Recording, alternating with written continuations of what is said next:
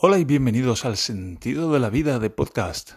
Expre... No, espera, sí. El Sentido de la Vida de Podcast, edición Express, episodio 272. Por favor, que lo acierte. Episodio 272. Y así como ayer estuvimos hablando de la teoría, bueno, estuve hablando yo, tú estuviste escuchando, de la teoría general, es que me hace gracia estos por ejemplo, oigo a Joan Boluda en su, en su podcast y dice, nos escuchamos o hablamos o nos vemos en el próximo podcast, todo menos, menos describirlo como es, que es yo estoy hablando y tú estás escuchando en el mejor de los casos, si no me estás simplemente oyendo. Hay una diferencia grande entre oír y escuchar. Pero en el próximo podcast no nos vamos a ver, ni tampoco nos vamos a oír en el próximo podcast, porque yo no te voy a oír. Así que, bueno, pues esto habría, habría que describirlo de una manera precisa, ¿no? Por honrar la realidad. En fin, en cualquier caso, yo estuve hablando acerca de la teoría general de la atracción sexual, creo que la llamé. Y fue como... Ha tenido bastante éxito. Por cierto, somos ya más de 20. El, el, podcast tiene una audiencia que ha superado la barrera de los 20. 20 escuchantes. Muchas gracias por estar ahí. Saludo a la peña. saludo a la peña del grupo de Telegram. Y hoy vamos a hablar de Fórmula 1, que ya toca. estuvimos a... Creo que me perdí el Gran Premio de... No es que me lo perdiera, sino que no lo, no, no lo hablamos aquí, no lo hablé. El Gran Premio de Monte Carlo, Gran Premio de Mónaco y el de Cataluña, que fue el anterior. Así que bueno, pues vamos a reemprender el asunto en una temporada que ha dado un giro y ahora ya está Verstappen, creo, en primera posición y por delante de Leclerc. La carrera de Monte Carlo la ganó Checo Pérez y está la cosa ahí apretadita en, en las primeras posiciones. Y de esta manera llegamos a Baku. Baku es un circuito que conozco poco porque sí que es cierto que dado Creo que he dado algunas vueltas en el F1 2016, tal, vez. No creo porque no lleva tanto tiempo. Pero sí que me suena haber dado unas vueltas. El caso es que lo conozco muy poco. Y Baco es un circuito reciente. Creo que se han hecho tres ediciones. Por cierto, está en Azerbaiyán. Está en Azerbaiyán, que vete a, vete a saber dónde está. Pero es curioso que conozco a varias personas de Azerbaiyán. en, un, en un viaje al Bóndiga de estos que hicimos a la República Dominicana, conocí a una chica que era de Azerbaiyán. Y yo, wow, ¿eso dónde está? Y Mikael, mi, en mi último empleo que trabajaba de programador, tenía un colega que me ayudó muchísimo, se llamaba Mikael y también era de Azerbaiyán y era nacido en Baku precisamente. Y es un circuito, pues ya digo, que conozco muy poco porque para jugarlo no es como Monza o Silverstone o Spa, que son circuitos así, pues que son como del núcleo duro de la Fórmula 1 o del núcleo duro de, de las carreras de coches en general. Son circuitos pues que conoce cualquier aficionado y que conoce bien sino que es un circuito que se ha añadido al calendario hace unos tres años, creo que, que hace ya. Y entonces, pues no forma parte, por ejemplo, en el Assetto Corsa, el simulador de conducción. Si lo quieres jugar, pues tienes que descargarte un moda, que no es un circuito oficial de los que vienen con el juego, ni siquiera de las expansiones que hubo después, sino que pues habría que descargarse un mod para poder jugarlo. Y luego está la Fórmula 1, los, los juegos de la franquicia de Fórmula 1, que a mí no me gustan, vamos, aprecio el componente, está muy bien hechos y los gráficos son una pasada y la inmersión también es fenomenal. Y echo de menos la parte de simulación, que es a mí prácticamente lo que más me gusta del simulador. Y el circuito de Baku está ahí desde hace tres años aproximadamente. Este sería el cuarto, así que en 2018 seguramente sería la incorporación en el juego. Y ahí me suena haberlo jugado, pero ahora ya no, no estoy seguro, sino que estoy inseguro. Pero bueno, ¿qué más da? Así que no puedo hacer una descripción, un recorrido de, del circuito, pero sí que voy a hacer algunas descripciones generales, un poco del feeling que da. Y lo primero que tengo que decir es que es un circuito que ha dado muy buenas carreras. Eh, el año pasado, bueno, fue un poco anecdótico la, buena carrera, pero lo que recuerdo es que hubo como un par de reventones que mm, Ah, en plena recta. tiene una recta muy, muy larga. Es con diferencia la recta más larga de toda la temporada. Y los neumáticos pues se calientan mucho, entiendo yo, en esa recta.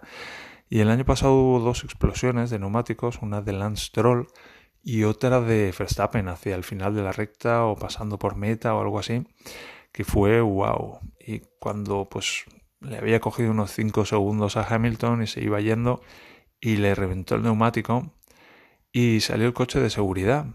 Y en la última vuelta hubo una relanzada de la carrera a una carrera a una vuelta.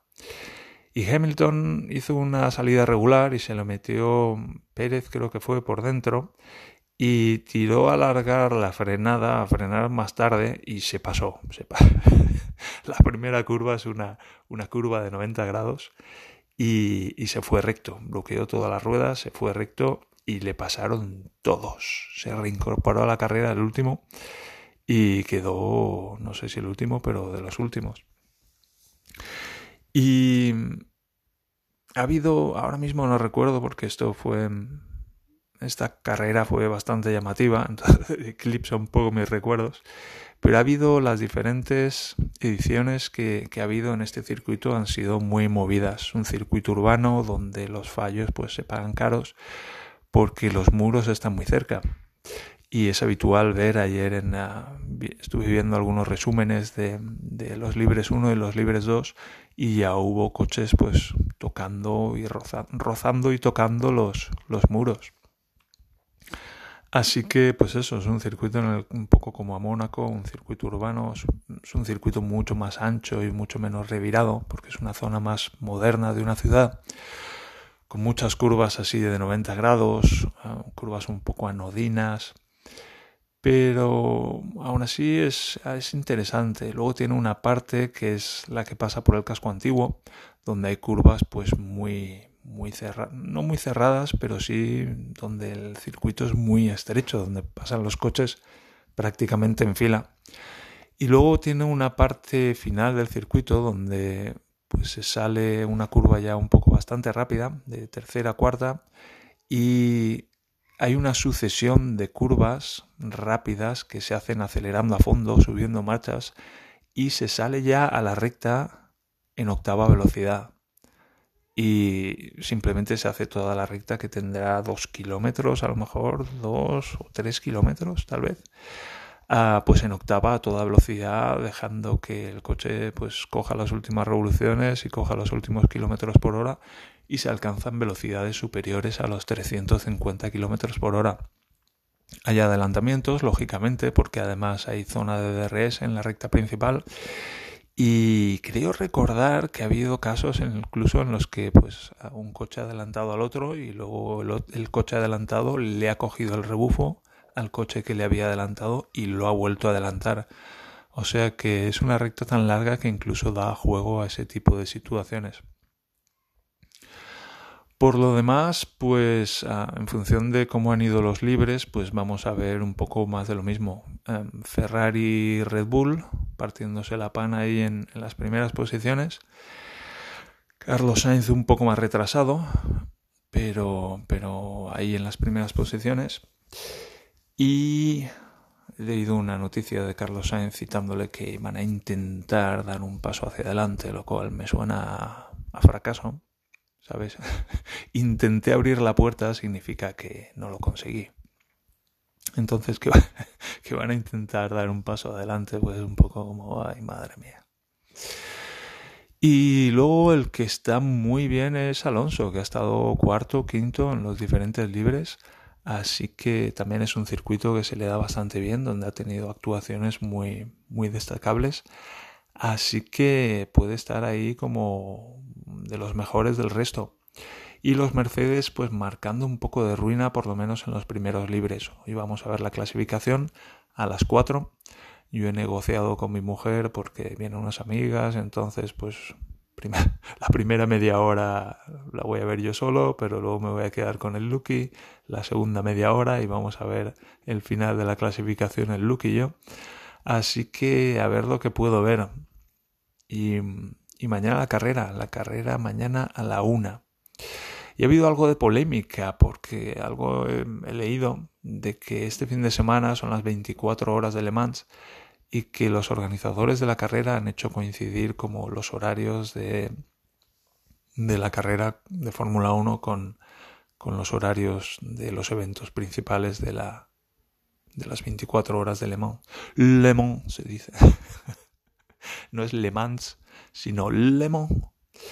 En fin, ¿Qué más da?